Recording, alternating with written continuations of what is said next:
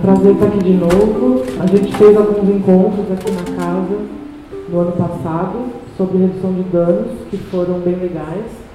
E é sempre bom estar aqui com vocês para falar disso de novo. Eu sou redutora de danos lá no Centro de Convivência de Lei, que é uma instituição que atua há 20 anos com pessoas que fazem uso de álcool e outras drogas. É, o Edley começou a atuar na década de 90, fazendo troca de seringas para usuários que faziam uso de drogas injetáveis, principalmente com o intuito de prevenir a transmissão de HIV, né, naquela época, é, principalmente que era observado pela, pelo compartilhamento de seringas. Hoje em dia, a gente continua atuando com o mesmo tipo de, de usuários, que são aqueles que estão em maior situação de vulnerabilidade, principalmente na rua, e também é, temos um núcleo que atua em contextos de festa, que é o Respire, que é o núcleo que eu coordeno hoje, e a gente está com um projeto que é o Respire Diversidade, que atua exclusivamente em contextos de uso de álcool e outras drogas na população LGBT.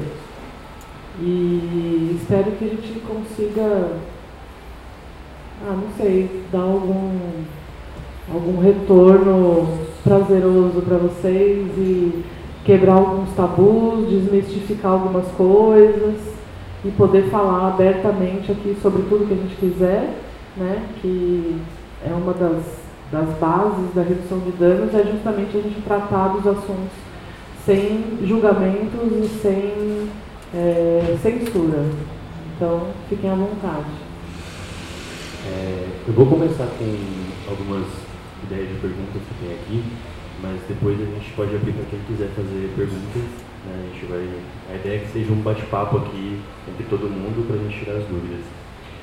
É, bom, acho que a gente pode começar com algumas dicas para a gente, para quem gosta de transar colocado, ou seja, sob efeito de algumas drogas, e também, já linkando aqui, é, quando entrando na questão de mistura de drogas, assim, não só transar sob efeito de drogas, mas quando você transa, quando você mistura algumas drogas, como a gente pode reduzir os danos uma vez que isso é feito, uma vez que a gente está fazendo isso, como que, é? como que a gente pode reduzir os danos?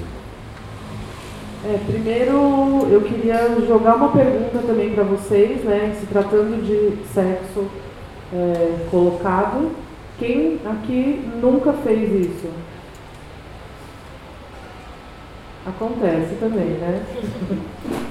Então, né, a gente vê que se não levanta a mão não quer dizer que é não, né? Quem não quer falar sobre isso não levanta a mão. Então acho que a maioria, né, e é inerente ao ser humano, né, buscar prazeres ou junção de prazeres e principalmente sexo com drogas não é uma novidade, né? É, colocando aqui que drogas incluem álcool, né? Então né? Quem nunca? Um vinhozinho, né? junto com uma, uma trepadinha, enfim. Isso também é droga. Cigarro também é droga. É, maconha, maconha não é droga, gente. Maconha também é droga. Mas é, é muito comum né, o uso de drogas associado ao sexo. Com qual intuito? É de fazer mal? Né? É da gente se prejudicar? Não, né? O intuito não é esse.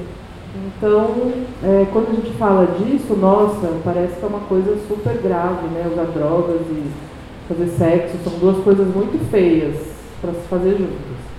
Então, esse, esse acho que é o primeiro ponto da gente começar a desconstruir essa ideia de que são coisas que né, pessoas, é, pessoas direitas não deveriam fazer. E a gente faz. E e não fala muito sobre isso.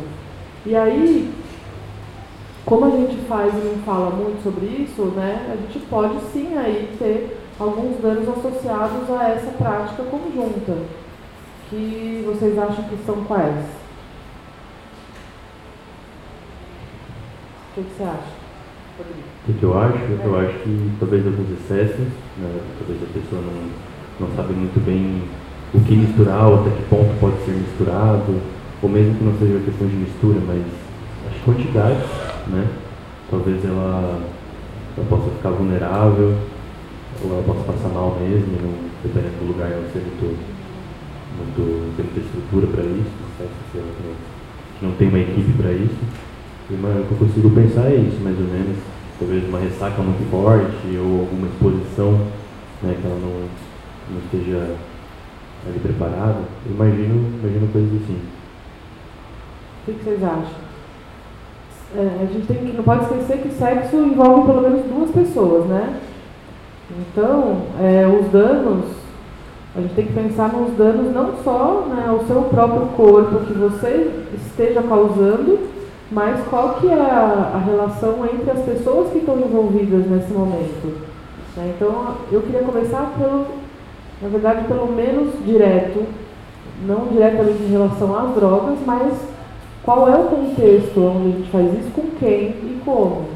Né? Então eu falo que é, tem quatro coisas que são essenciais para a gente considerar estratégia de redução de danos. A primeira é o consentimento, né? Porque sexo com drogas não é só droga, é o sexo também. É o, é o consentimento, tanto no uso, às vezes se oferece, ou às vezes te oferecem, né? Às vezes é, rola uma pressãozinha para usar, né? uma das perguntas aqui também fala sobre isso, né? como fazer quando uma pessoa insiste para você usar. Né? Então tudo isso tem que ser levado em conta antes de, antes de qualquer coisa. Né? Então é pensar sobre isso também antes, fazer um planejamento. A gente planeja, a gente vai para um rolê ou vai, ou vai para balada, ou, a gente planeja, se a gente vai usar droga, a gente planeja tudo, quanto vai levar, quanto vai usar, quanto vai comprar, né? Então, por que não planejar todo o contexto? Né? Eu já vi gente falar assim, ah, mas eh, não rola sexo na festa. Rola depois. Então, aí a gente nunca pensa nisso, né?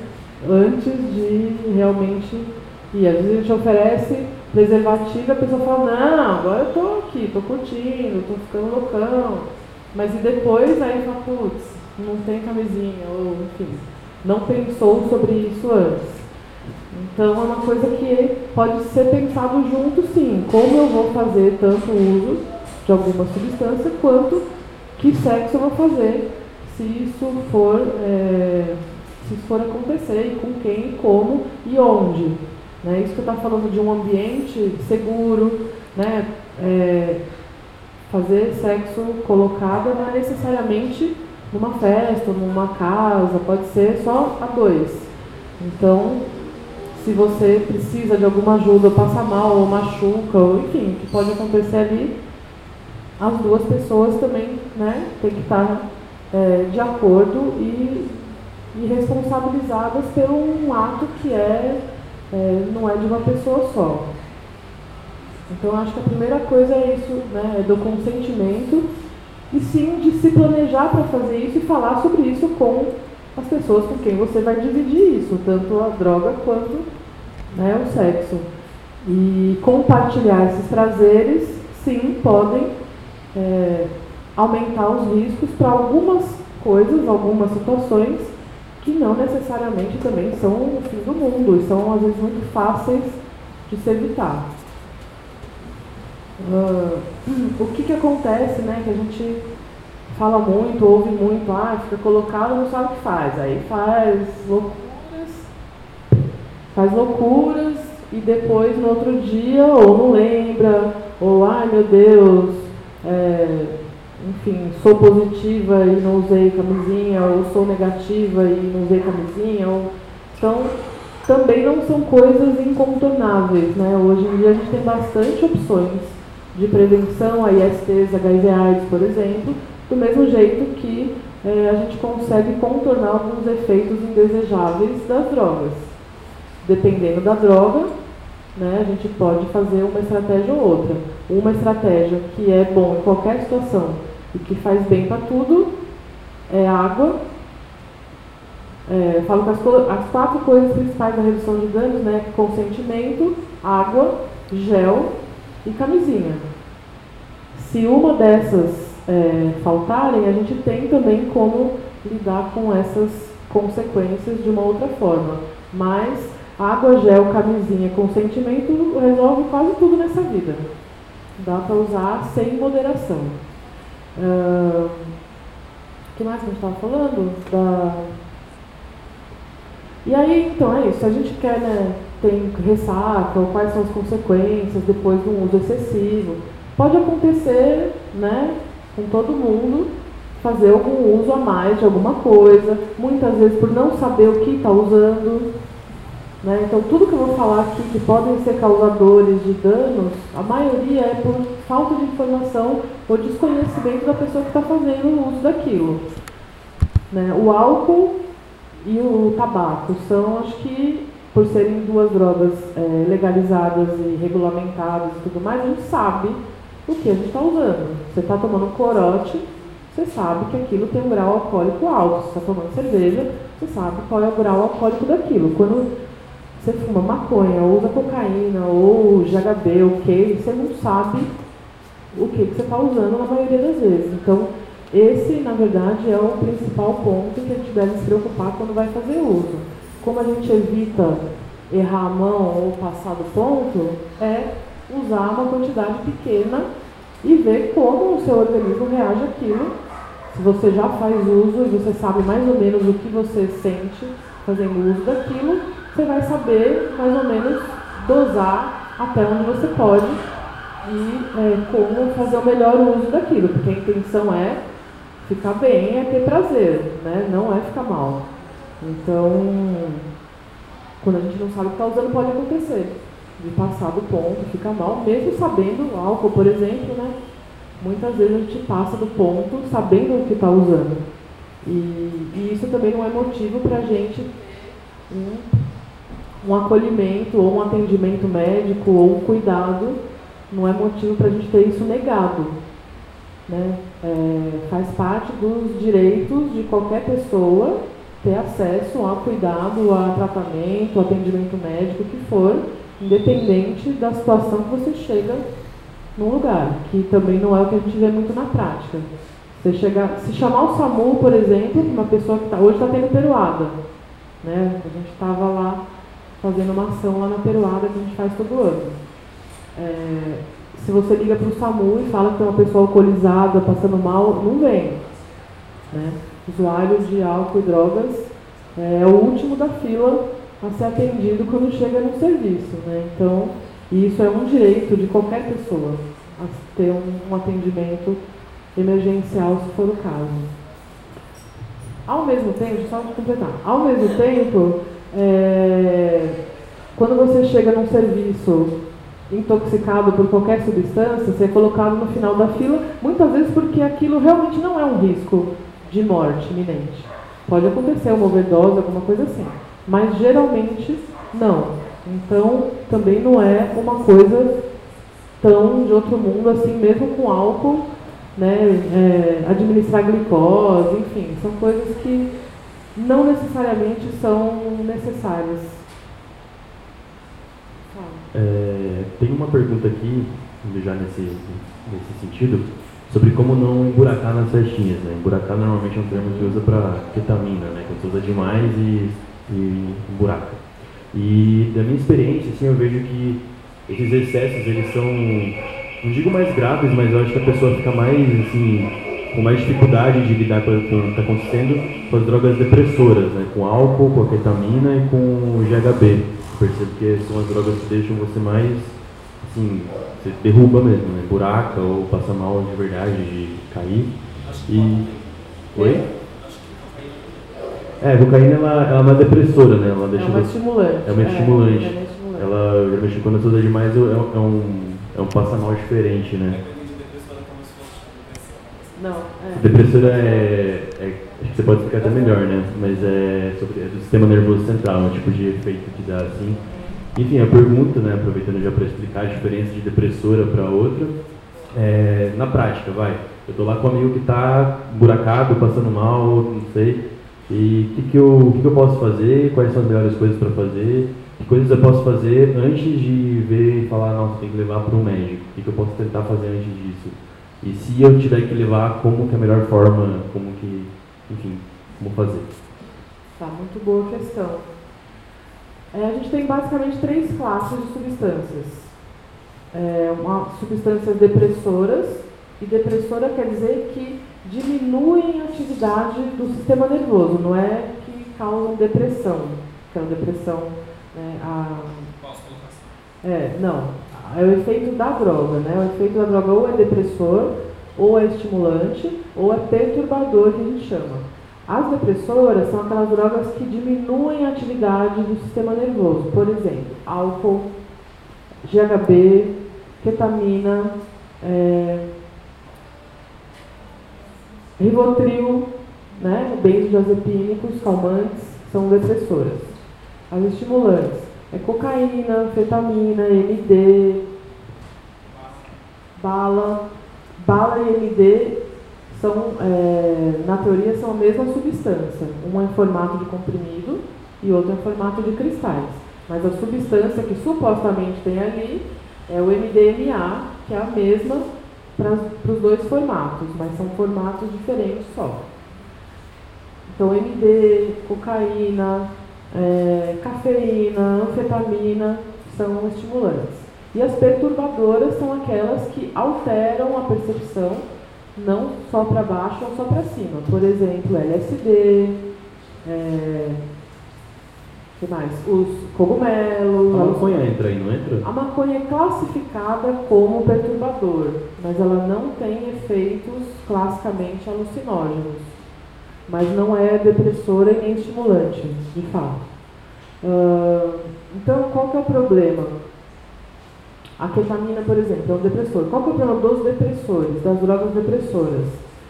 Se você usa em grande quantidade ou mistura essas drogas da mesma classe depressoras, por exemplo, GHB com álcool, você pode ter uma parada cardiorrespiratória. Né? Ou calmante, né, Rivotril com álcool, ou Key com álcool. Né? Então, é, a gente tem um risco, sim, de ter uma parada cardiorrespiratória pela mistura dessas substâncias. Aí, o que, que a galera faz? Calvin Klein. O que, que é Calvin Klein, por exemplo? Mistura Key com cocaína para balancear o efeito de uma com a outra.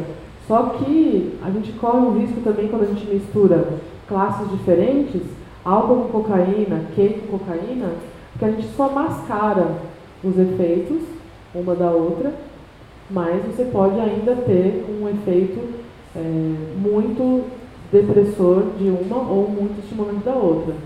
Tipo, um estimulante em excesso, você também pode ter uma parada cardíaca. E quando você mascara os sintomas dela com uma depressora, você pode é, aumentar esse risco. E é o que muita gente faz, e a gente faz muito isso, né? Ah, toma um café para acordar, depois toma não sei o que para dar uma relaxada, enfim, a gente modula isso o tempo todo. E quando a gente faz isso, então a gente né, deve diminuir um pouco a dose de cada uma. Se for misturar, a gente sabe o que acontece na prática, né? Então não adianta ficar e não misture. Vai misturar. Principalmente em festinha, assim. É, a gente trabalha bastante em festa, em raves, em festa de música eletrônica. A galera vai, né, para curtir tudo que puder, toma tudo de uma vez, enfim. E acaba tendo problemas por isso, por fazer um uso em muito, num período de tempo muito curto de várias classes de substâncias. Então, o ideal, sempre quando for misturar, é usar uma dose menor de cada uma e sentindo também como é que está. Então, a questão do, dos depressores, né, que a gente fala bastante, e que é um risco quando você está emburacado, né, o ideal não é, eu já vi gente fazendo nada, aí dá um, dá um tiro de, de cocaína que a pessoa levanta. Não, não é a melhor coisa a se fazer. A pessoa já está né, debilitada fisicamente, e aí se você induzir mais uma questão ali, ela pode ter, enfim, uma, um problema bem sério.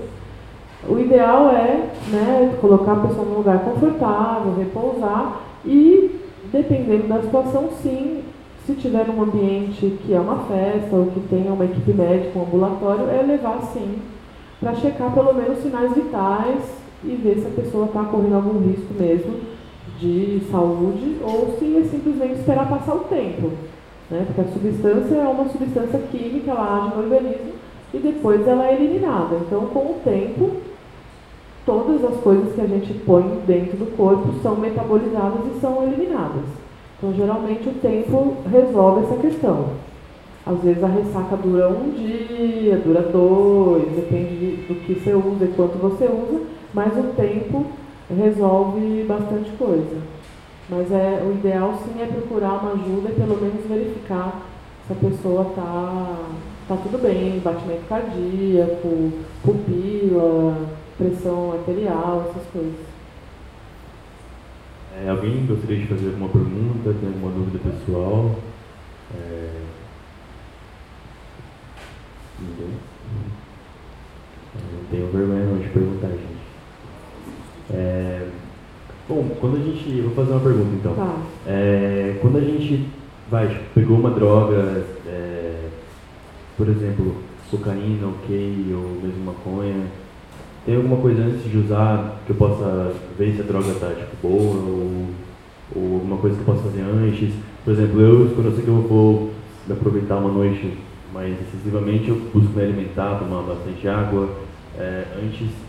É, mas às vezes eu tipo, pego o negócio e não consigo ver se está de boa, tem alguma coisa que a gente possa fazer que a gente não entende, que é leigo nesse assunto, por exemplo. Uhum.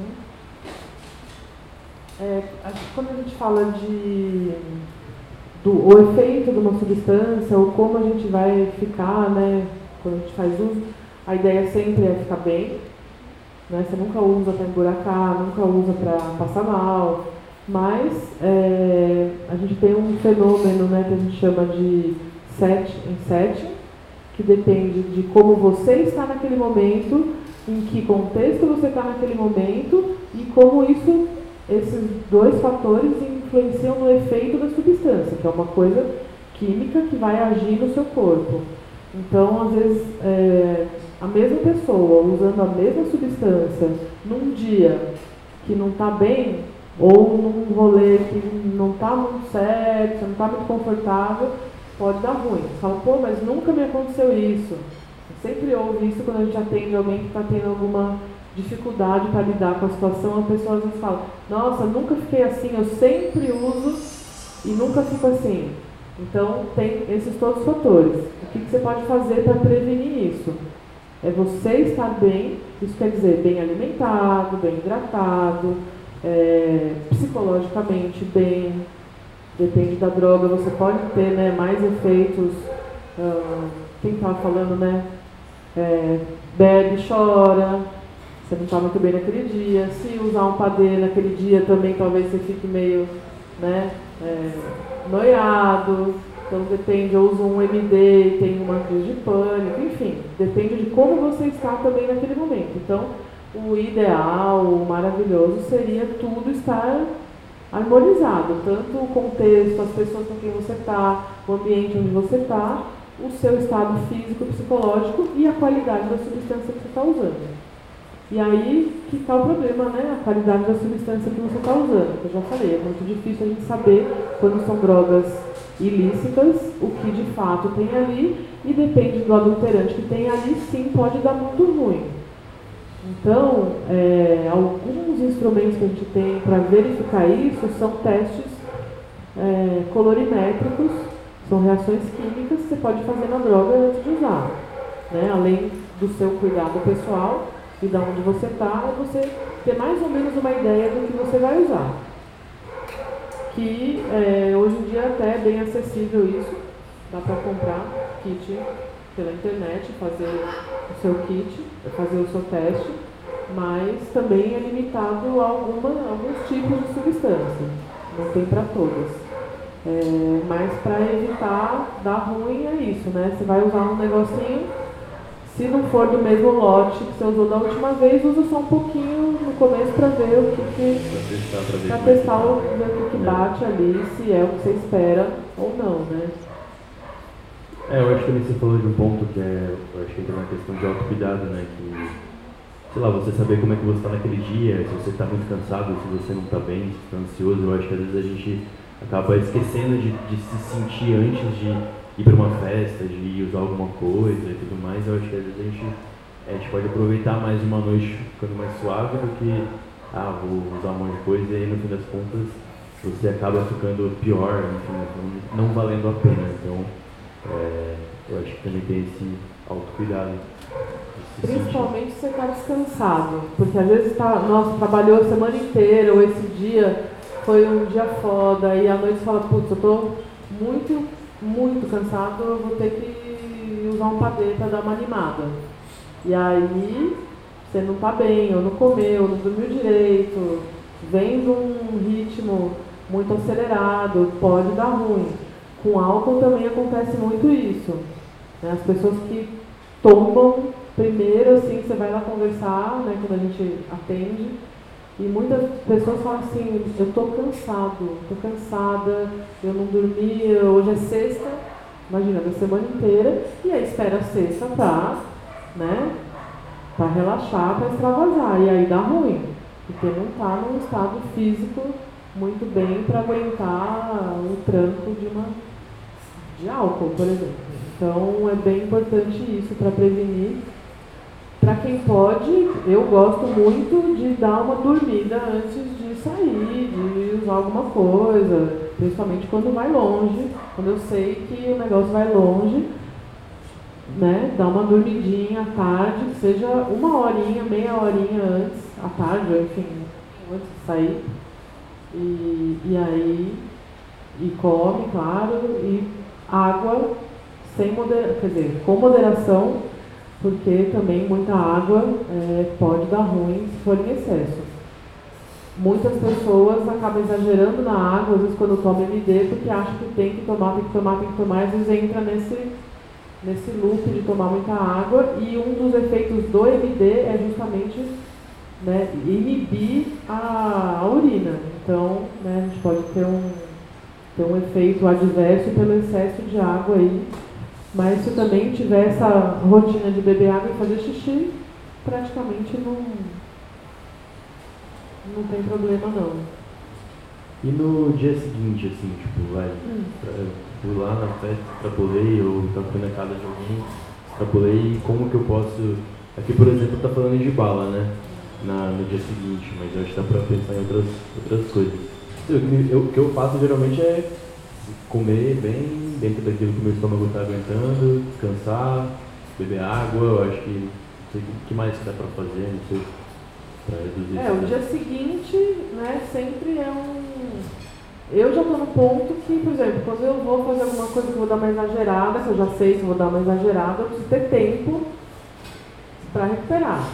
Então é um dia, né, agora que eu já, tô, já passei da, da metade da vida, eu acho, é um dia de rolê para uns dois ou três, às vezes, para me recuperar. Então, né, não acho que eu vou acordar na segunda-feira né, voando, não, não. Então, eu também me planejo para esse pós, que é importante também descansar, comer, enfim, repor tudo que você gastou. Porque não é só também a droga em si, é metabolizar aquilo é, o tanto que você demandou do seu corpo enquanto você está na balada, dois dias na balada, um dia, sei lá, final de semana inteiro, você demanda coisas que mesmo que você não tivesse usado nada, se você tivesse é, passar o final de semana inteiro jogando bola, na segunda-feira você também vai estar quebrado igual se você tivesse ficado na balada dois dias, né? Com mais um, um, um aditivo que dependendo da substância também a bad depois é proporcional ao tanto que você forçou aquele sistema. Quando você usa muito estimulante, por exemplo, né, a bad depois vai ser uma baixa. Quando você usa muito depressor, quando você tira, você pode ter outros efeitos, tipo ansiedade, uma coisa um pouco mais acelerada.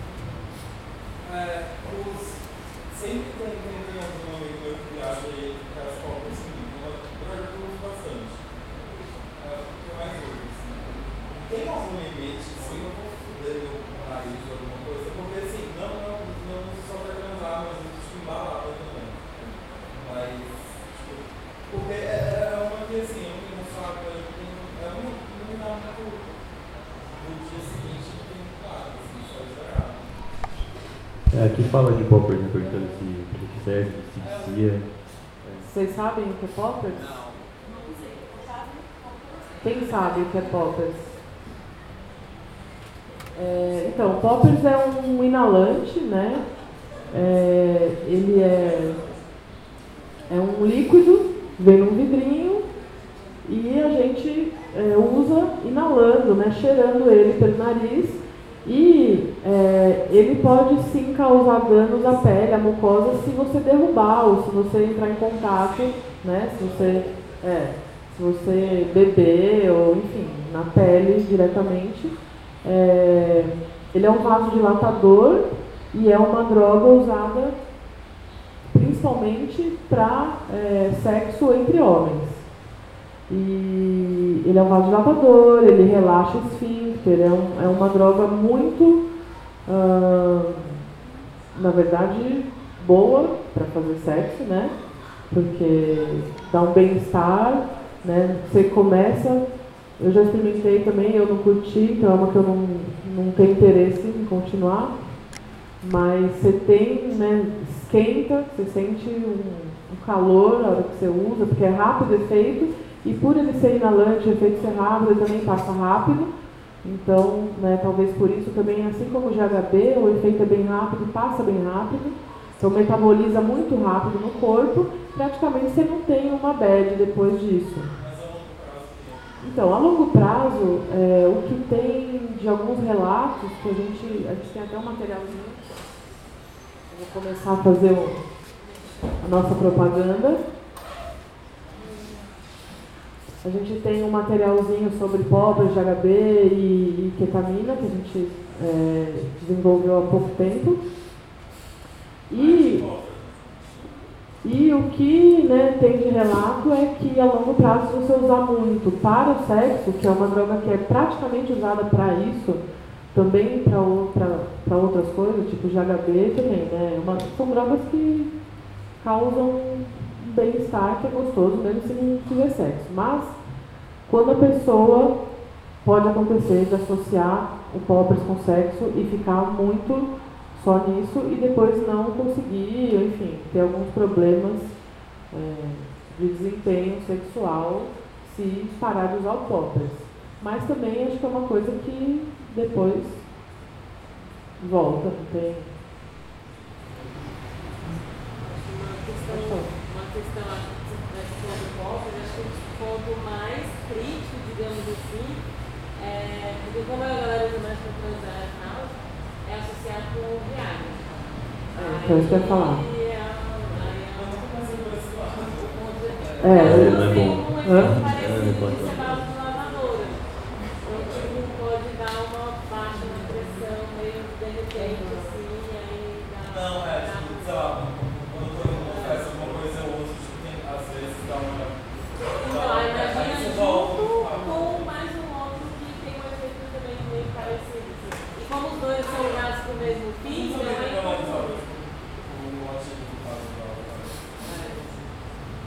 É, às vezes usa o ativo para dar uma, é, uma brisa.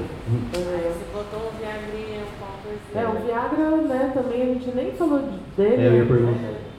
Mas o Viagra também está sendo bastante usado e o que a gente chama de chemsex, né, que é um termo gringo, que sexo químico, uh, que é bem característico, tem algumas características, principalmente é, de relações sexuais entre gays, entre homens, e, e por ser é, entre homens inclui o Viagra, muitas vezes, com bastante frequência inclui Viagra, e que na verdade não é pelo fato de ter um problema de ereção, enfim, mas é para manter, né, para participar de orgias e surubas e festas de, de muito tempo de duração.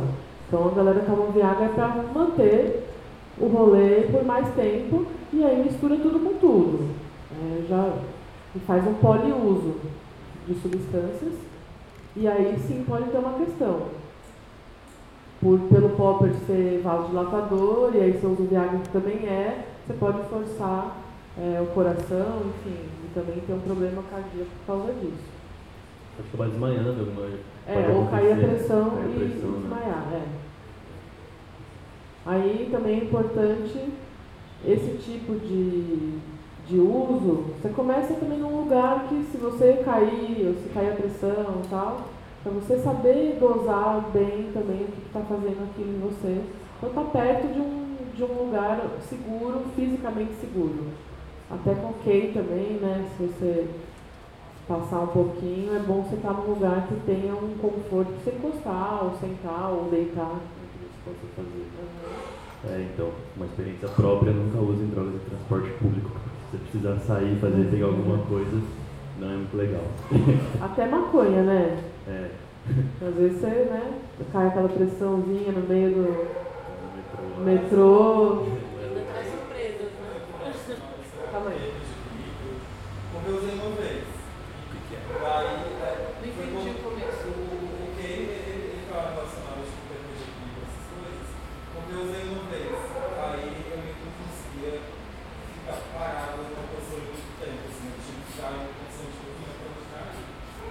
Eu achei bem bizarro, assim. Mas tem gente que gosta e usa normalmente. Não sei se provavelmente as pessoas sentem isso.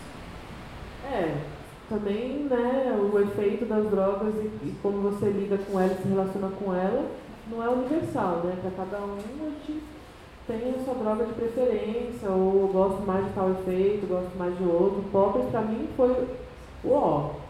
Eu, nossa, começou a subir um negócio, minha cabeça explodiu. Eu falei, não, isso aí não é pra mim não.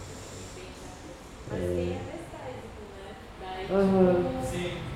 É. combina, assim, na hora parece que vai ser muito bom, só que você não tá naquela sensibilidade, né? É um efeito bem diferente, né? Às vezes você está acostumado, Uhum. né? Só que ele tinha, ele tinha erguido a mão antes, esse, faz tempinho já, você, tinha- você queria perguntar alguma coisa? Eu ia Pode falar. se Ah, desculpa. é, adolescentes brasileiros. Ah, isso é bom. Acho que Viagra também é uma boa pergunta. É, é bom ter cuidado, né? A gente não. A gente fala muito que médico é foda, porque o médico chega lá e fala assim, você bebe, ou você não sei o quê, ah, não pode usar isso, não pode fazer aquilo, não.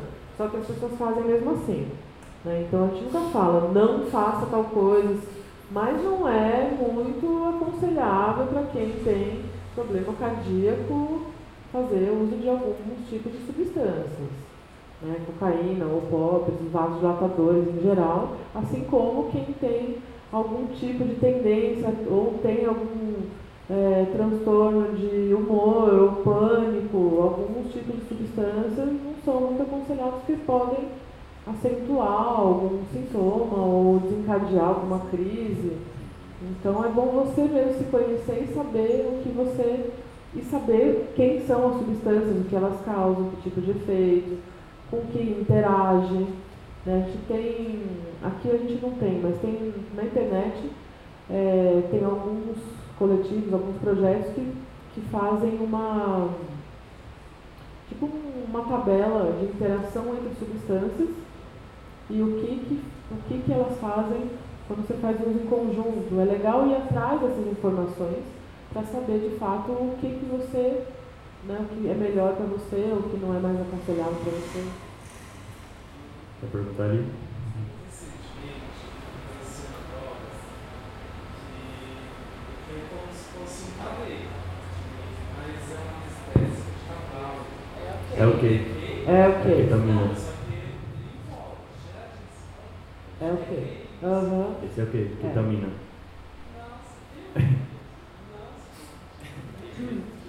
Ó, tem uma questão que, né, qual que é o problema? Porque parece um padeiro. Né? Isso também é um problema. Às vezes, é, dependendo de onde você compra, o que, que põe para você, e põe como se fosse um padê, só que está misturado. Ou né, tem algumas situações em que as pessoas fazem de propósito. Coloca Key falando que é padê. Só que a quantidade da carreira, o tamanho da carreira que você usa de padê é uma. A de Key tem que ser muito menos. Então, às vezes você acha que é padê e vai fazer uso. Por isso que é importante também fazer, né, dar aquela degustada para saber exatamente o que é aquilo, para você não cair também num, né, num golpezinho. Não pra. Não, é igual. É, é em pó. E o, é o mesmo, mesmo tipo de uso, é aspirado, é pó, O que costuma absorver menos umidade que o que o padeiro normalmente, não?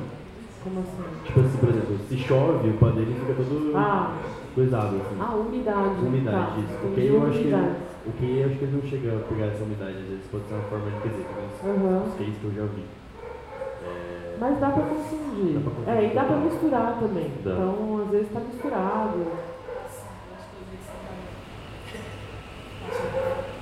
Quer perguntar ali atrás? Eu queria falar sobre essa sensibilidade não sei se você sabe alguma coisa sobre patê. E sobre o patê que não é muito acessível para algumas gatas que, que vão no rolê e não tem muita. Não tem muito recurso para tomar um patê bom, por exemplo, por 50 graus de 30.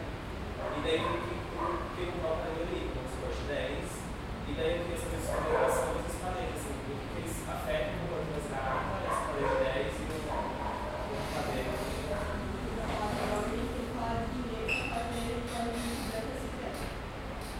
Não só disso, mas tipo, um recorde de pessoas que têm uma sensibilidade maior. não Muito importante.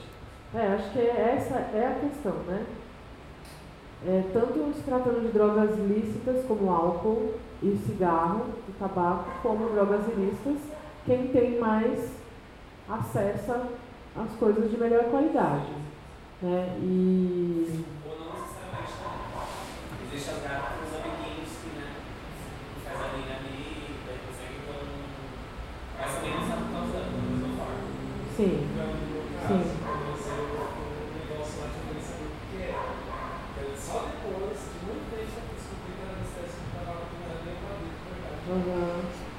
Uhum.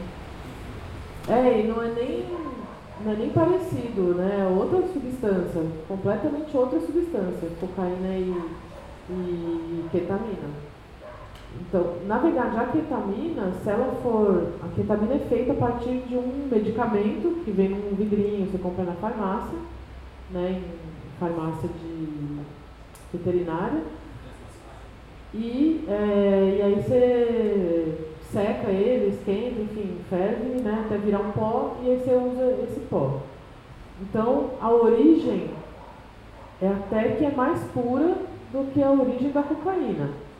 Mas, depois que foi manipulada e tudo mais, ela pode ser super modificada. O que, o que tem de adulterante na, no padê tem uma. Eles põem várias coisas, enfim, para render mais e para vender mais barato. Então é isso. Quanto mais barato, né, provavelmente mais adulterado é aquilo. Mas, tipo, sabe se é, é diferente. Então, tem um dos adulterantes que é um, é um vermífugo, né? Que é o. É, eu sempre esqueço o nome. Levamisol, que é um vermífugo que é super hepatotóxico, ou seja, afeta o rim, é, afeta o fígado e tem várias é, consequências no organismo, além do próprio da própria cocaína, que se fosse pura, aí eu nem vejo até muitos problemas. Porque a, a cocaína é uma substância que já teve muitos usos importantes né, médicos e é uma e é uma substância bem eficiente para aquilo que ela se propõe. Mas a cocaína não é, não é mais aquela cocaína e um dos adulterantes é esse, que, que é bem tóxico para o corpo. Então, a longo prazo, você pode ter, como a gente não usa também só uma substância, né, a gente sempre faz poliuso, álcool também é uma coisa que demanda muito do fígado também, então a somatória dessas coisas podem levar a uma a várias consequências, principalmente no fígado, por exemplo. Hepatite, enfim. É, mais perguntas? Ou comentários? sugestões? É, Não, uma coisa meio simples, sim, sim, pra fazer com o cabelo, por exemplo, tipo, cocaína, cocaína mesmo, teoricamente é uma coisa que dilui na água. Então, tipo assim, se você colocar um pouquinho dela, colocar na água, né, tipo, a maior parte dela não sobrou nem nada. Tipo, você já sabe que não é só dentro, entendeu? Pode ser uma outra coisa, nem que seja, tipo, até leite em pó na mistura, uhum. Aí não, se for só leite em pó, beleza, é um, digamos, um jeitinho de dar uma sentida ali no rolê, sabe? Assim, tipo, joga um pouquinho na água, dissolver ou não, ficou uma pelotinha ali, tipo, opa. Porque o padeleiro de cocaína ela dissolve. Então, se não dissolver, não é qualquer outra coisa, só X, assim, tipo, assim então, tem como saber. E, tipo, aí esse levanizão, por exemplo, pode dar, para algumas pessoas que mais, mais sensíveis, uma reação alérgica, de ficar mais, dar mais ferida, assim, a cocaína em si ela pode também. Mas você vai usar uso repetitivo, ele pode também dar. Aí é um momento, tipo assim, nossa, mas estou cagada, é tipo, dá, né, dá uns diazinhos ali, pelo menos esperar recompor um pouquinho rápido, porque ele ficar usando com o nariz zoado assim, vai só agravando, né, mas é foda, né. Mesmo que fosse cocaína, a cocaína muito pura também é ruim, né, então poderia também dar uma prejudicada. Mas com esses contaminantes, assim, também piora bastante, né. E aí, tipo, quando tá com o nariz meio ruimzinho, também não dá um intervalo, tal, esperar depois ele compor um pouquinho, tá? Mas é um. E uma dica, acho que para quem não sabe certinho, eu vejo sempre assim saber. É, não acho que é uma dica. O padeiro é mais grosso do que a cocaína. O padeiro é mais grossinho, parece ser mais cristalzinho. A cocaína ela já é mais fininha, ela já parece mais pozinho. Assim. Acho que dá para, tipo assim, pessoas que já usaram conseguem ser muito, muito melhor. Mas a quem não usou, acho que vai muito. Sim. E quando é puro, né, também, você consegue ver essa diferença. Mas quando é misturado, quando você não tem com o que comparar, e aí é difícil. E é, e é bem foda porque os adulterantes, como é, o efeito na mucosa, ele é, a cocaína também é anestésico local, né? Então, muitas vezes o adulterante que tem ali é um anestésico para dar a impressão de que é cocaína mesmo, né? Você põe na gengiva, ou enfim, faz aquele testezinho para ver se, se dá uma anestesiada, aí dá, você fala, então é, mas muitas vezes não é. Pode ter outras coisas ali para mascarar esse efeito, para né, forjar esse efeito para você achar que é. Tá. Tipo assim, eu conheço umas manas aí, do meio do sexo, gosta de andar de helicóptero. E tipo, aquele vídeo risco disso, sabe?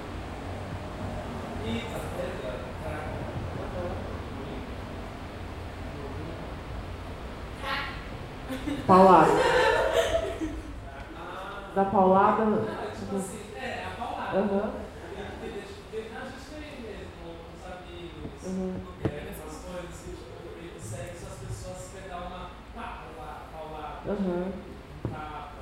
Aham. Você quer saber por quê? não, tipo, ah. é, o crack é a mesma substância, teoricamente, que a cocaína, só que é outro formato, né? É outra forma de apresentação e é outro for- outra forma de uso.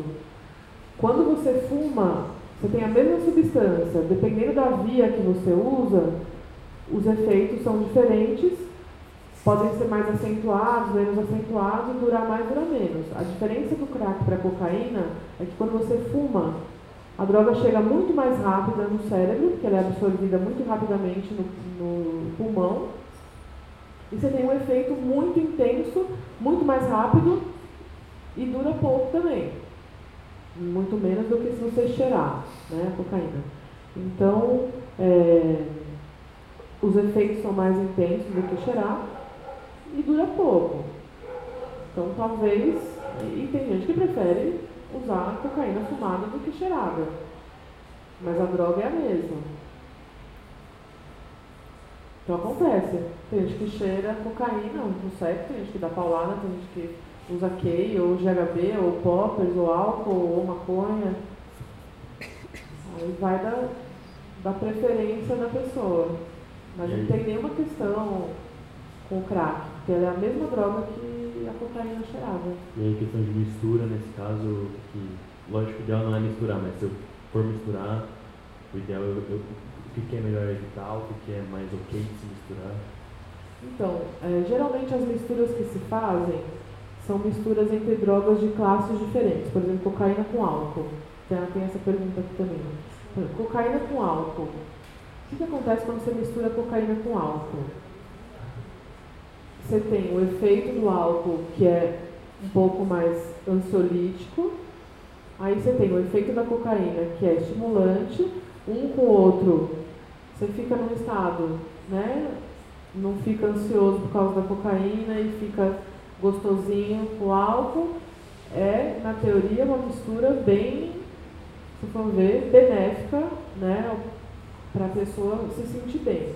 Só que o que acontece? Quando você mascara o efeito de uma com a outra, você pode chegar num ponto de ter uma overdose, porque você demora mais tempo para tombar do álcool. Quando você usa cocaína junto com álcool, geralmente as pessoas né, usam cocaína junto com álcool para durar mais tempo e para ficar de boa por mais tempo e não cair o efeito depressor do álcool. Além disso, a cocaína junto com álcool produz um terceiro composto, que é o coquetileno, que age da mesma forma que a cocaína, só que dura mais tempo ainda.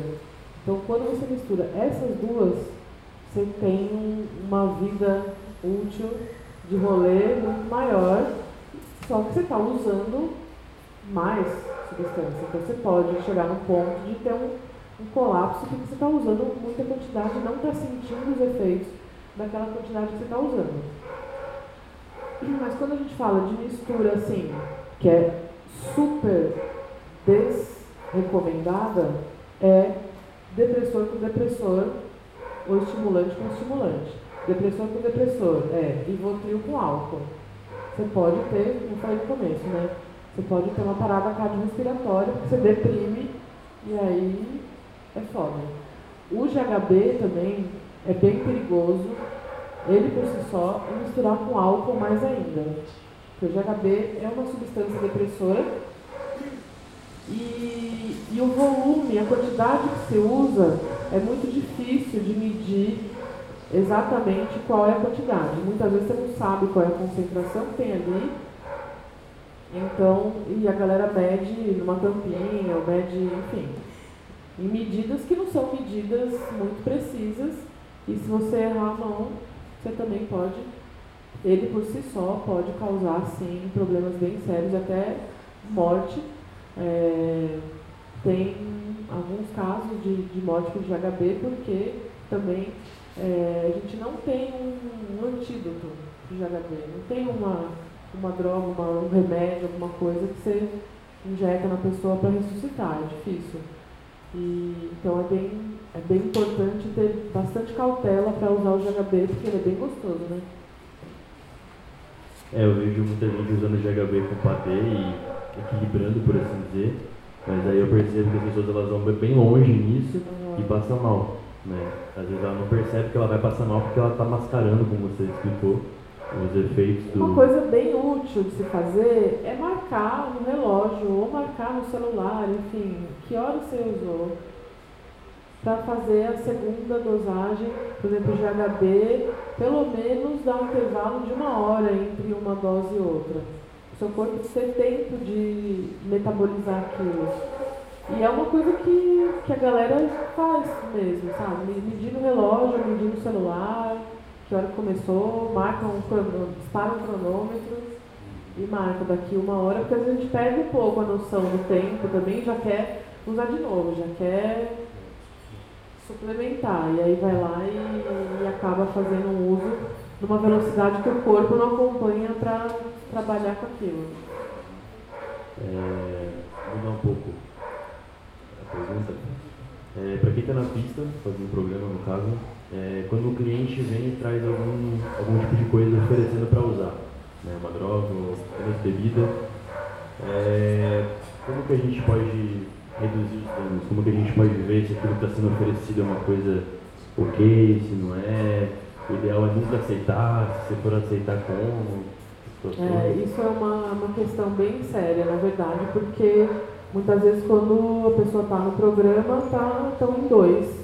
E é difícil, né, às vezes, é, não se submeter a algumas coisas, ou falar não, ou precisa, né? É, só da grana, enfim. E, e é bem difícil a gente né, falar, ah, eu não uso, ou recuse, ou. É, é, é delicado, né? E muitas vezes não dá para falar não, né? Então é um risco, é um risco, infelizmente. Do mesmo jeito que você está aceitar a bebida de alguém no rolê também é um risco, mas você ainda pode estar com outras pessoas que estão compartilhando com você aquele espaço. Eu já tomei, já tomei uma bebida que tinha alguma coisa que eu não sei o que era, identifiquei que eu estava começando a ficar, fui embora, fui embora, sozinha, também não é aconselhável, né? Eu poderia ter, enfim, perdido ou desmaiado, sei lá. Quando você está com mais pessoas, é importante dar um toque para alguém, falar, ó, oh, estou passando bem, alguém, eu tomei alguma coisa que eu não sei o que é, enfim. Quando você está nessa situação de fazer um programa, é mais difícil. É, eu já ouvi uma vez quando eu estava falando para um grupo, né, falando cuidado com a Kay, porque você acha que é padê, e aí você vai cheirar e é. E aí uma levantou a mão e falou, ah, mas a gente usa isso às vezes para tombar o cliente também. Para não. Na verdade você vê né, que ela está usando aquilo para reduzir os danos de uma possível violência, alguma coisa que acontecer ali, e pôs para o cliente o, a Kay falando que era padê para sair fora. Então, né, a, a mesma ferramenta pode usar tanto né, para você se proteger de uma possível violência, mas você também pode sofrer aquela, aquele tipo de violência e quando você está nessa situação é bem difícil prevenir esse tipo de coisa. É, uma coisa, por exemplo, com bebida, que eu acho que é possível de se fazer, por exemplo, se alguém te oferece uma bebida, você vê se a pessoa bebe aquilo antes. Nem sempre é possível, mas é uma possibilidade, ou sei lá, se vocês conversam antes sobre isso, Lógico que é, são situações ideais, né? Uhum. Na prática, às vezes a coisa acontece de uma forma diferente, mas é, às vezes se você consegue fazer A bebida, né? É, não aceitar ou aceitar uma bebida que venha lacrada, tipo uma lata de cerveja, alguma coisa que venha fechada, uma long neck fechada, que você abre e usa da sua. Agora um copo, um drink, aí já fica um pouco mais difícil de prevenir mas se possível consumir bebida que venha numa embalagem lacrada. Perguntas? A gente não falou de sexo, não pode não.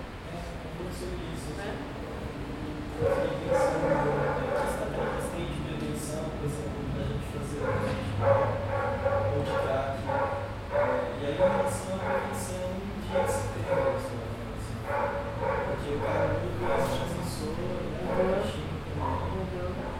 é, quais são né, os, os riscos né, do uso de substâncias para a transmissão de STs, HIV, AIDS, hepatites? É pelo compartilhamento dos instrumentos de uso, no caso do crack, do cachimbo, no caso da cocaína, o canudo, e também pela via sexual, quando a gente faz uso combinado do, do, da droga com o sexo. Né?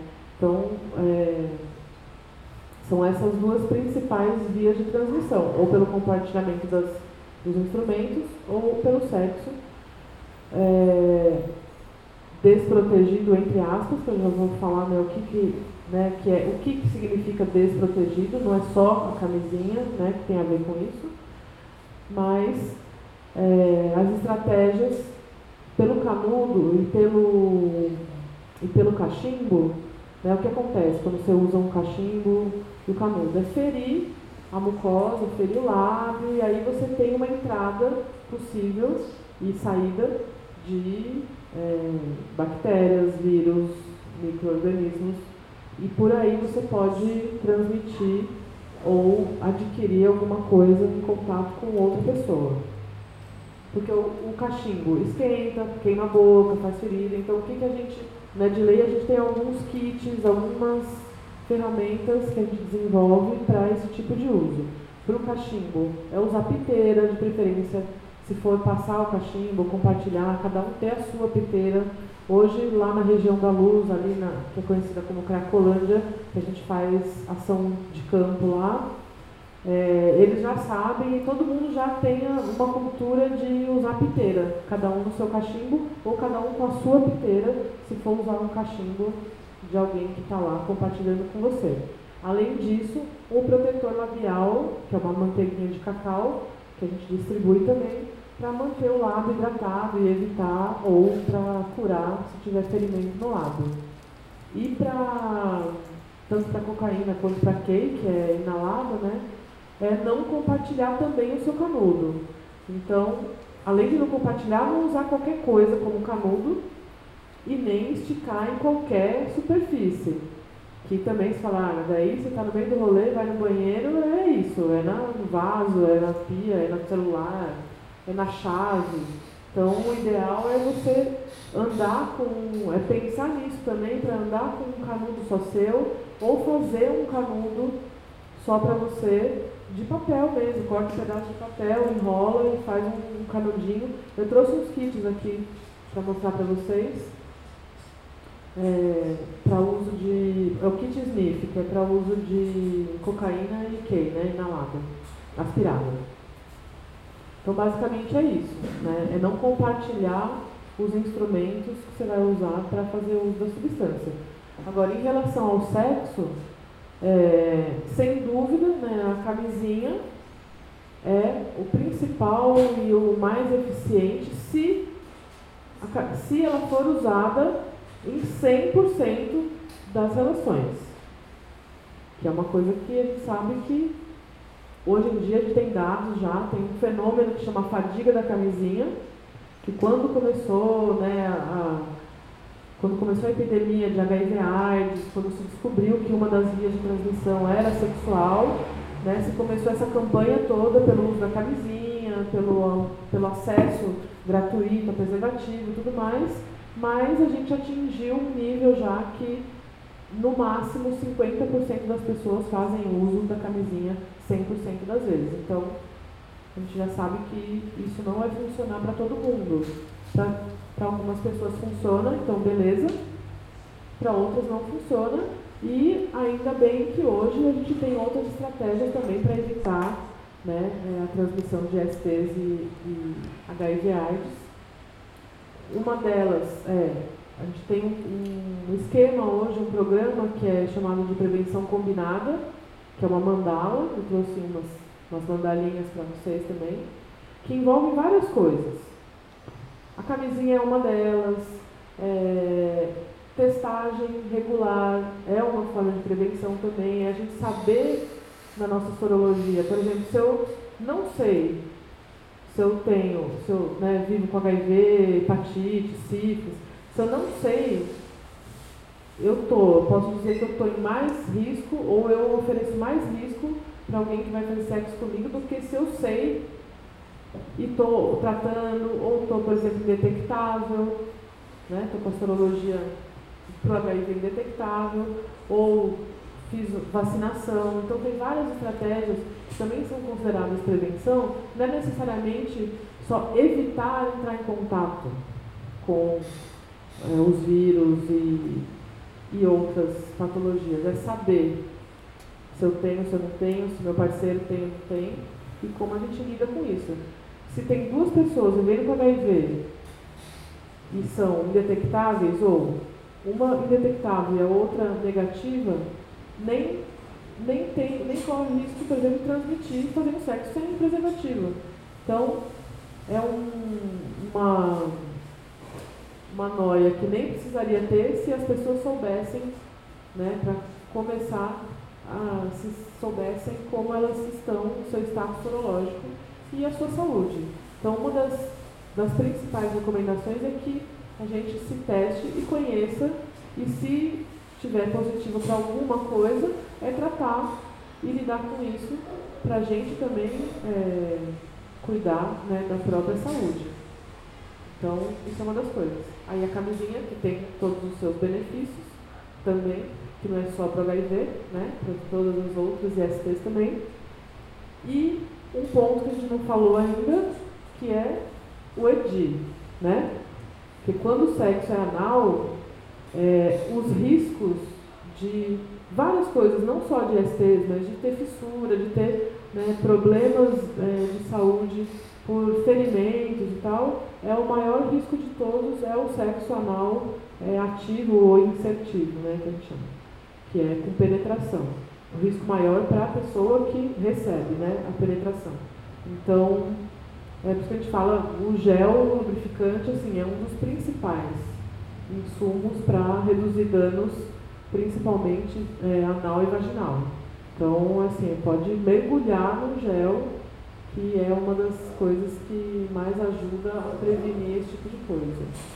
Que reduz a, possibilidade de fissuras e tudo mais. É, não, não, não impede totalmente, porque é, mesmo. E aí, né, o risco que também a gente tem quando está fazendo algum, uso de algum tipo de substância, principalmente as que são relaxantes ou é, anestésicos, você sente menos e aí o risco de se machucar ou de ter alguma fissura é maior e quanto mais tempo você ficar fazendo né, essa prática anal é, e vaginal também, insertiva, maior o risco de você ter alguma lesão e aí sim ficar mais vulnerável à transmissão de alguma coisa ou de ter alguma é, infecção bacteriana, enfim, ou ter é, um tipo de, de lesão mesmo, ter prejuízo pela lesão mesmo. Chuca, muita chuca também né, pode é, prejudicar o, a mucosa e deixar mais sensível, enfim, uma série de coisas.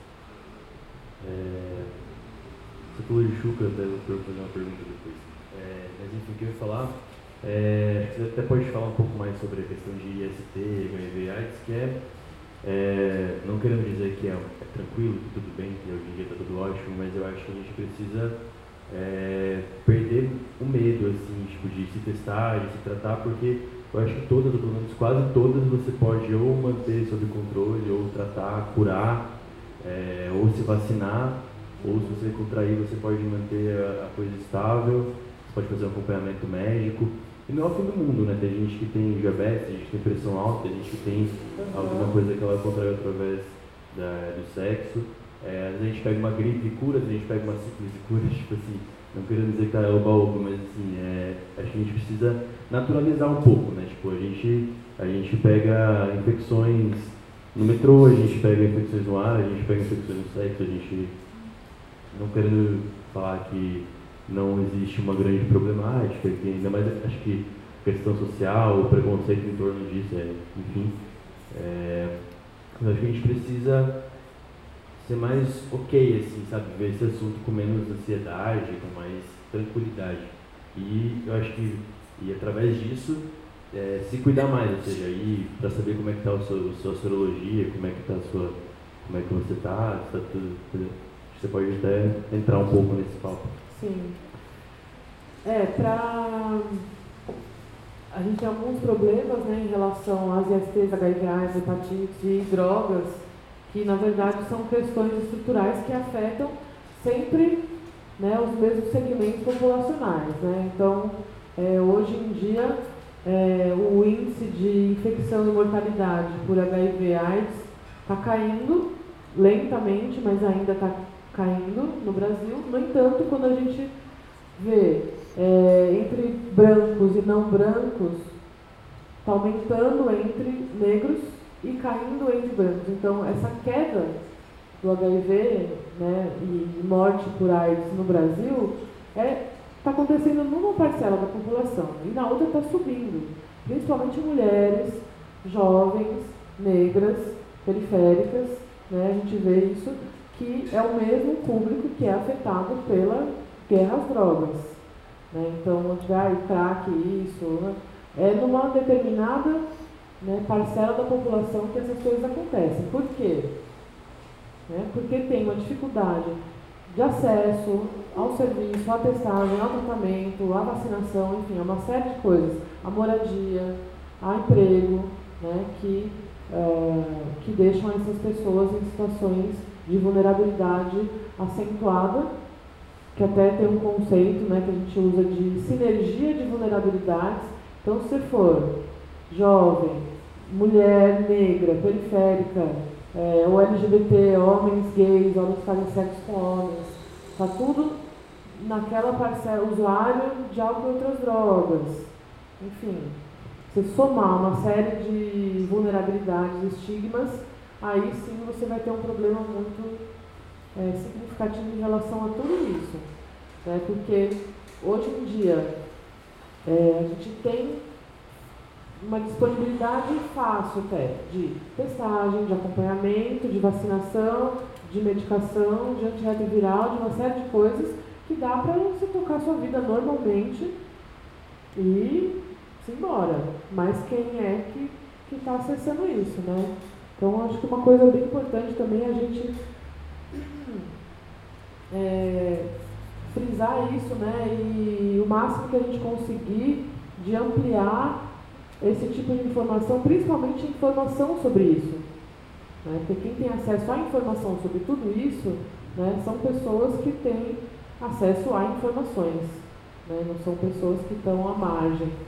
E, e eu acho que né, o papel que a gente tem também é de informar isso tudo e que a gente consiga né, é, compartilhar esse acesso né, e, e ampliar o acesso a essas pessoas que não têm.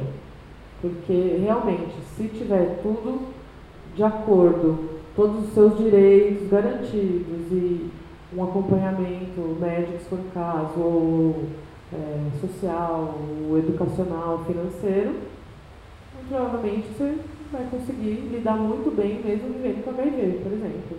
Ou sífilis é tratável, mas é, até pouco tempo atrás a gente estava com falta de, de penicilina, que é um tratamento para. Então, né, quem que vai ter acesso? Né? Se eu tenho dinheiro, eu vou numa clínica particular, tomo um monte de remédios e vacinas e tudo mais, e estou ok. Mas é importante frisar que isso tudo está disponível no Sistema Único de Saúde, em equipamentos públicos, que todo mundo deveria ter acesso de fato. Né? Então é possível lidar com todas essas questões sem a gente achar que também é o fim do mundo, né? É, passar por tudo isso e que é sentença de morte, enfim. A gente tem que quebrar essa barreira para conseguir ampliar o acesso, a adesão ao tratamento. Por exemplo, é, eu já ouvi relato até de, de mulheres trans, travestis, que vão num serviço especializado e sofre transfobia, sabe? Aí a pessoa, como vai aderir ao tratamento? Você tem que ir lá toda vez e ter que brigar e ter que lutar pelo, né, para ter seu nome social reconhecido, sabe? Então, isso afeta de uma forma mais profunda do que a gente imagina, né? É, mas, assim, a gente tem essa mandala da prevenção que tem várias estratégias, né? desde a da redução de danos, para evitar a transmissão por via compartilhamento de, de instrumentos, tanto pela via sexual, e vacinação, é, adesão ao tratamento, no caso do HIV, é, sífilis e, e as outras ISTs que são possíveis de serem, de serem tratadas. Todas essas estratégias fazem parte da prevenção. Né? Prevenção hoje em dia não é considerado só evite pegar, evite transmitir, evite. É, se acontecer, é, é fazer o acompanhamento, o tratamento, enfim, e muitas delas cura. É,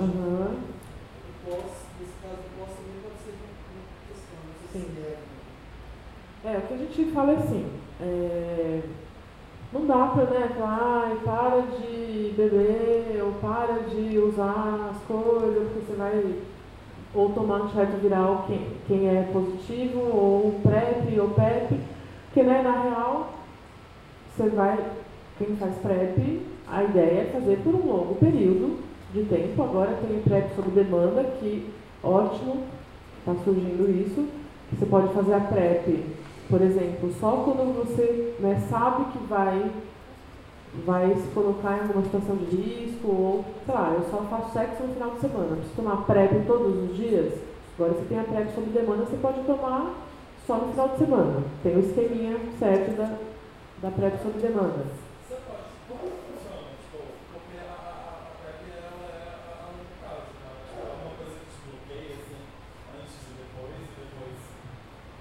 É o mais do francês que chama, não é? Que você toma dois dias antes, dois dias depois, um negócio assim. Você toma, acho que é é dois, um. Você toma dois comprimidos 24 horas antes, um imediatamente antes e um depois. Eu não sei exatamente se é, acho que é esse o esquema. 2, 2, 1. Por quê? O esquema é um pouco diferente. Você toma, é privado mesmo, você toma duas horas de sequência, depois com duas horas depois da relação e depois 24 horas. Mas ele é eficaz. Ele é bastante eficaz, mas é algo que tem sido Ah, sabe mais divulgado há tempo. pouco tempo. Aham. É, Mas eu- e, além disso, assim, o antirretroviral ele não tem interação com o álcool. né? Então, tanto para PrEP quanto para PrEP, quanto para quem faz tratamento para HIV, é, tudo bem inteiro ele tomar álcool, né? Isso não tem problema. A questão é que você tem uma sobrecarga hepática, né? Então, assim, possivelmente a sua ressaca vai ser mais acentuada. Mas é isso, é de boa, não tem interação. Mas só álcool vai É, assim, bom, ninguém recomenda droga assim, né? Mas é, álcool é aprovado que não tem problema. Tem algumas interações é, farmacológicas entre antirretroviral, é que também tem vários tipos de antirretroviral, enfim, mas é, sempre quando a gente vê, até em uso de substâncias só, é, interagindo com hormônios, principalmente hormônios femininos, é, como estrógeno, e com antirretroviral também tem algumas evidências mostrando é, interação com metanfetamina e MD, tem alguma coisa nesse sentido, mas com esse tipo de substância.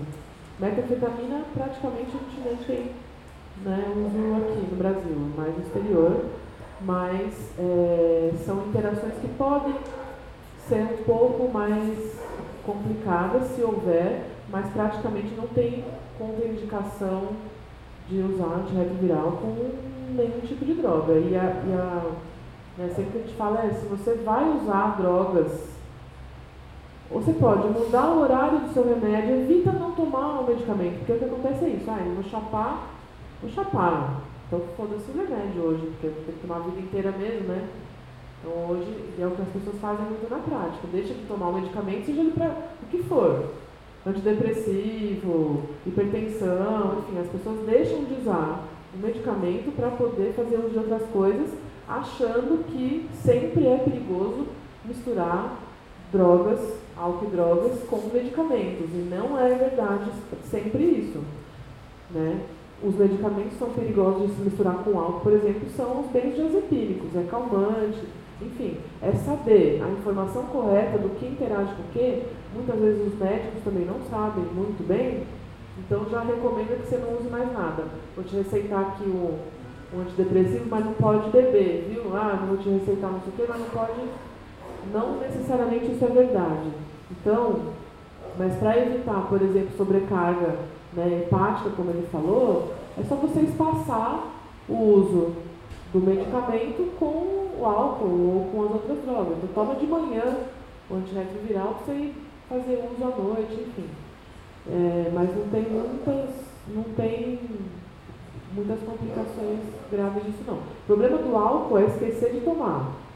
Que isso também é uma coisa em relação ao álcool e qualquer outro tipo de tratamento, não só do antirretroviral. É as pessoas abandonarem o tratamento por fazerem uso muito frequente de álcool. E aí acabam. Mas é uma outra questão, não é da interação entre as substâncias, não.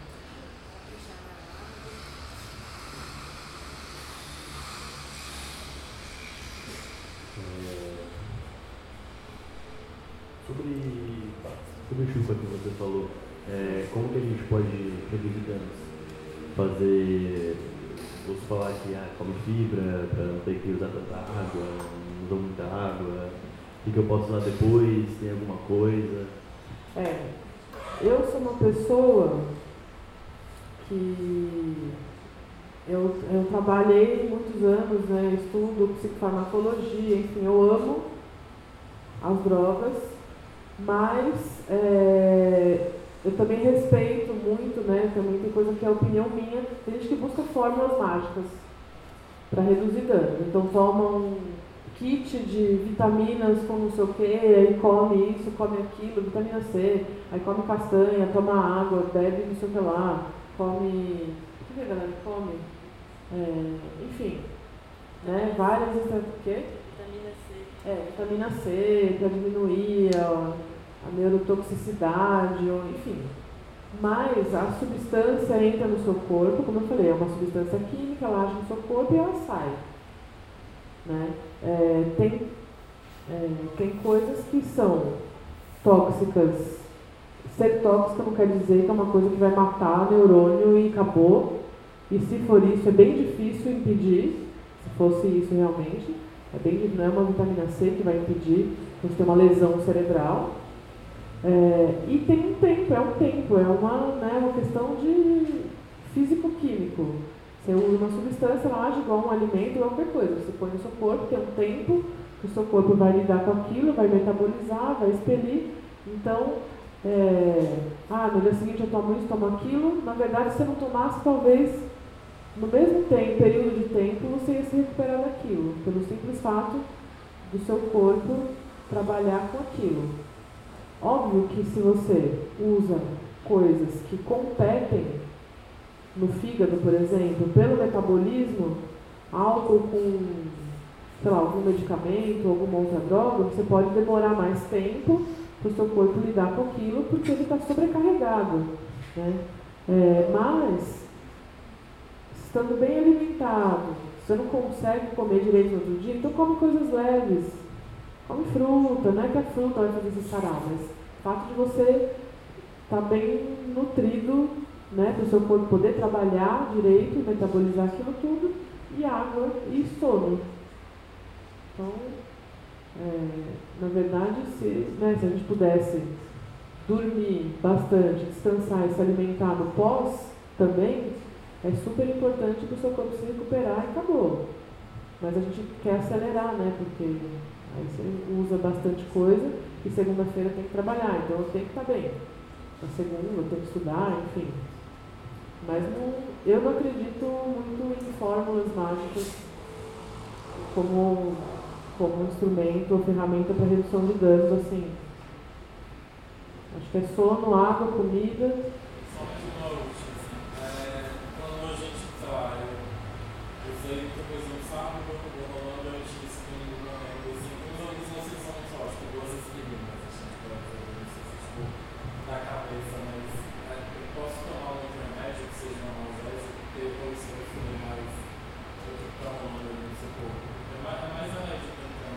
Depende do remédio, é super hepatotóxico, enfim.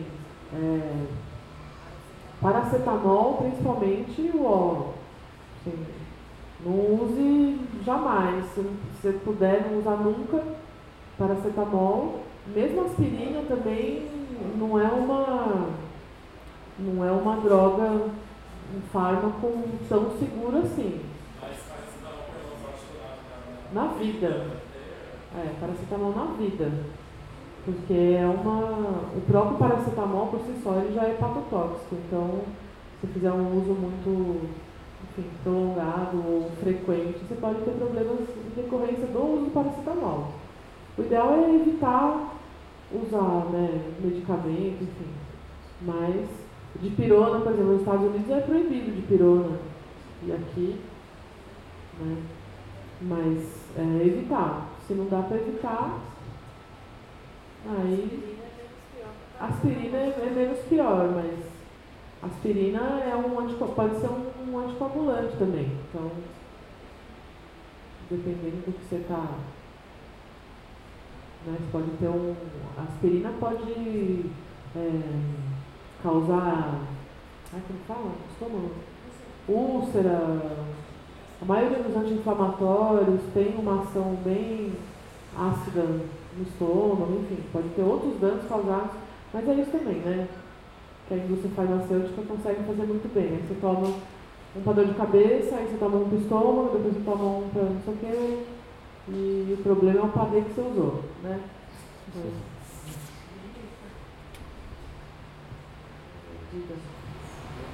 Mais perguntas, alguém? É,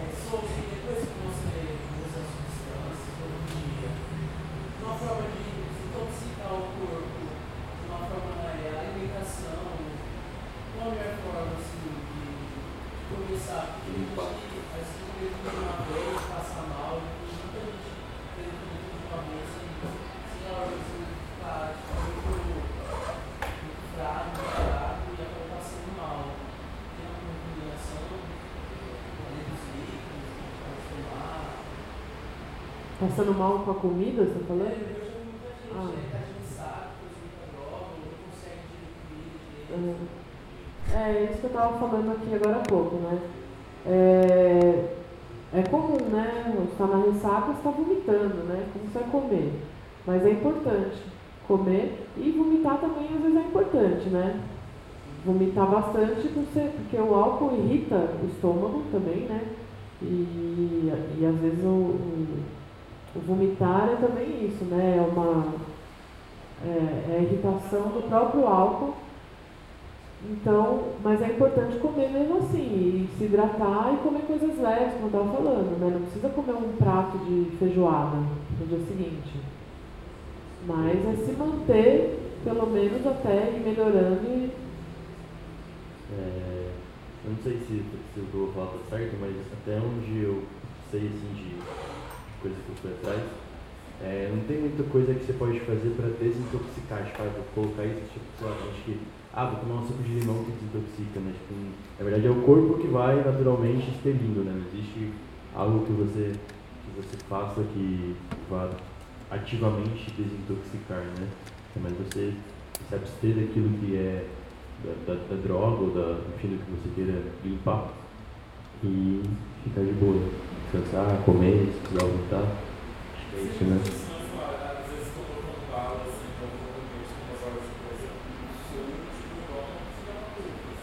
É, é.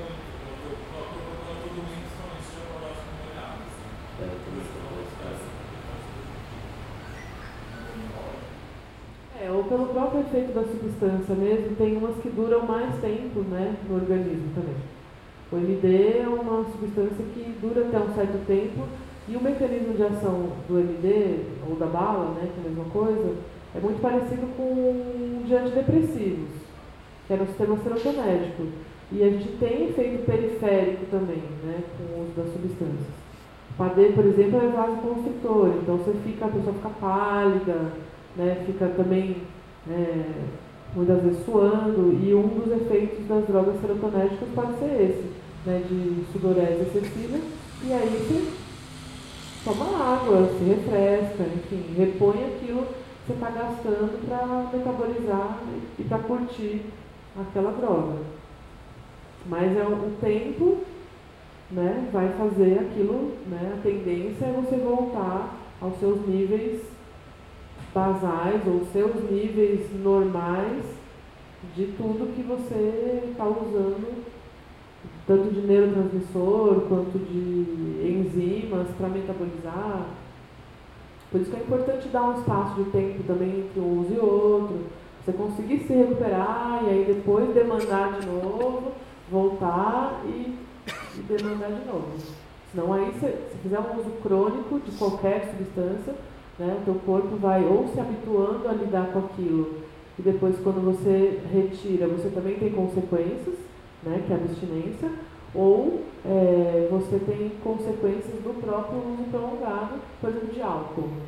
Né? Você pode ter uma, um problema hepático ou até neurológico com o uso prolongado de álcool, que é bem importante. É, essas drogas serotoninérgicas, é, não sei se com recente eu falei isso com atualizada isso que eu, li, quando a pessoa ela faz uso de antidepressivos, todos os antidepressivos, mas é uma pessoa que ela ou não vai sentir ou ela vai sentir menos o efeito do MD e da bala, e que por conta de. Ah, não vou explicar, mas. E, se ela sentir, é porque provavelmente era anfetamina. E, e outra coisa é que apesar dela, da pessoa que usou antidepressivo dela não sentir o efeito da droga, ela vai sentir a deprê que vem depois, né? O, o que vem depois do que passa o efeito. Não sei se isso vale para todo mundo que usa antidepressivo. Assim, tá bom, vou falar. Encaixando no que ele falou, é, eu não tinha reparado nisso, mas eu- eu- o primeiro dia que eu comecei a tomar o meu antidepressivo, eu falei, sei lá, duas horas da tarde, aí eu fui trabalhar de noite, umas 10. Foi como se eu tivesse, tipo, de 3 horas da tarde até meia-noite, como se eu tivesse tipo, tomado uma bala, tomando uma bala única, assim.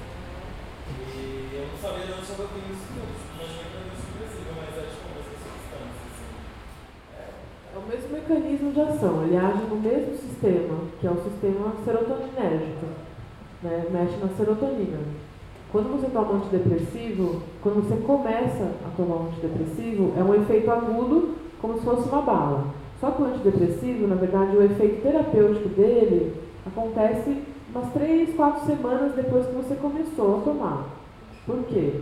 Porque o teu cérebro vai é, desenvolver uma plasticidade para reorganizar o sistema inteiro, né, bem complexo, que demora umas três semanas até se estabelecer aquele equilíbrio, que aí aparece o efeito terapêutico mesmo, e aí você começa a ficar estável. Mas ele pode, o, tecido, no caso, ele pode afetar algo daquela hora de lá? Po- Então, pode, porque ele atua no mesmo sistema. Então, o que acontece? Se você já está tomando há mais de um mês, já está estável e tudo mais, o teu cérebro já se modificou de uma forma que ele está acostumado a lidar com aquele nível de serotonina que é aumentado com o antidepressivo. Aí, a longo prazo, como você tem um aumento da serotonina causada pelo antidepressivo, você está lá bombando a serotonina. Depois de um mês, o teu cérebro faz um mecanismo de compensação para lidar com aquele tanto de serotonina e fazer o efeito eh, terapêutico. Esse, essa modificação que acontece no cérebro, em, em resposta ao aumento de serotonina, é diminuir, é pôr um freio na serotonina, porque o remédio está fazendo bombar.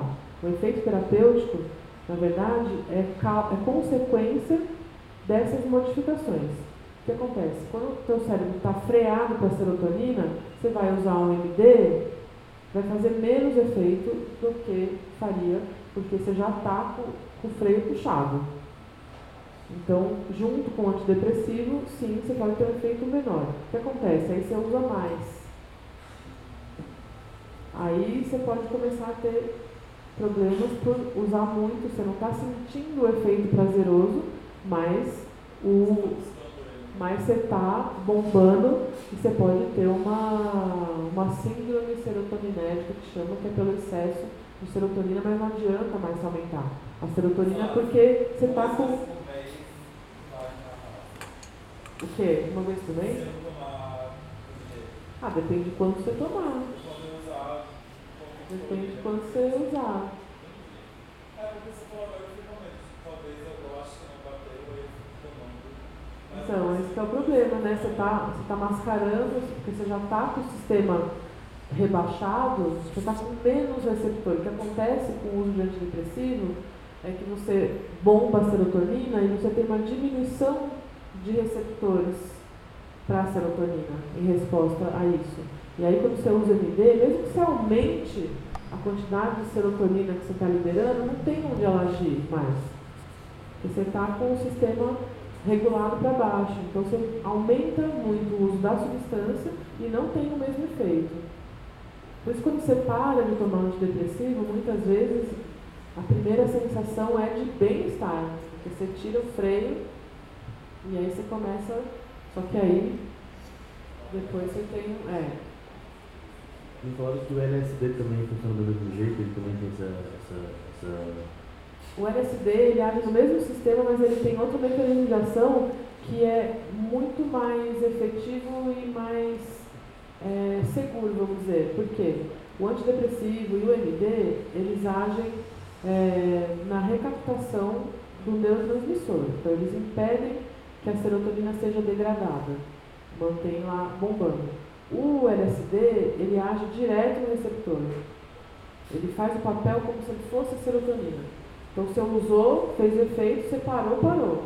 Ele não, ele não causa uma modificação, é, essa plasticidade que causa o antidepressivo ou até o MD, se fizer um uso muito prolongado, você acaba provocando uma série de modificações né, plásticas no sistema que o, que o LSD não, ele age lá direto e sai fora. Então você não tem muitas consequências é, pelo uso. E o LSD né, tem um efeito muito prolongado também. Então você usa um pouco, tem muito efeito, dura muito tempo, né? E, e aí você acaba não usando tanto. Mas mas quem toma antidepressivo tem um efeito reduzido, reduzido do LSD também ou não? Tem esse efeito de redução do LSD? Provavelmente sim. Provavelmente sim pela diminuição dos receptores, que são causados pelo excesso de serotonina. Acho que isso é uma coisa importante que serve usar. Você vai conversar com o psiquiatra, porque, sei lá, quando eu falo com eu, falei, olha, a única opção que eu tenho é dar saúde de bebê e usar NT e óculos. São coisas que eu faço não, não, não constantemente, mas tem uma linha ali. E é a hora de ser honesta, assim, de falar se eu posso tomar uma medicação que vai casar, casar com o que eu faço. Assim. O que ele falou foi, tipo, tem esses dois que se você for usar, você deve você toma mais mais cedo, e é isso, assim, porque sabe que, é, eu acho que é importante o médico saber também que muitas vezes a gente, a gente não vai parar. Tá? Sim, Deixa que isso sim. deixa que isso vai chamar É,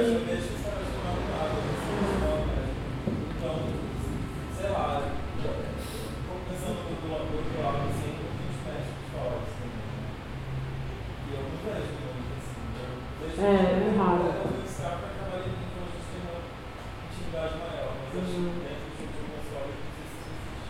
É bem difícil mesmo.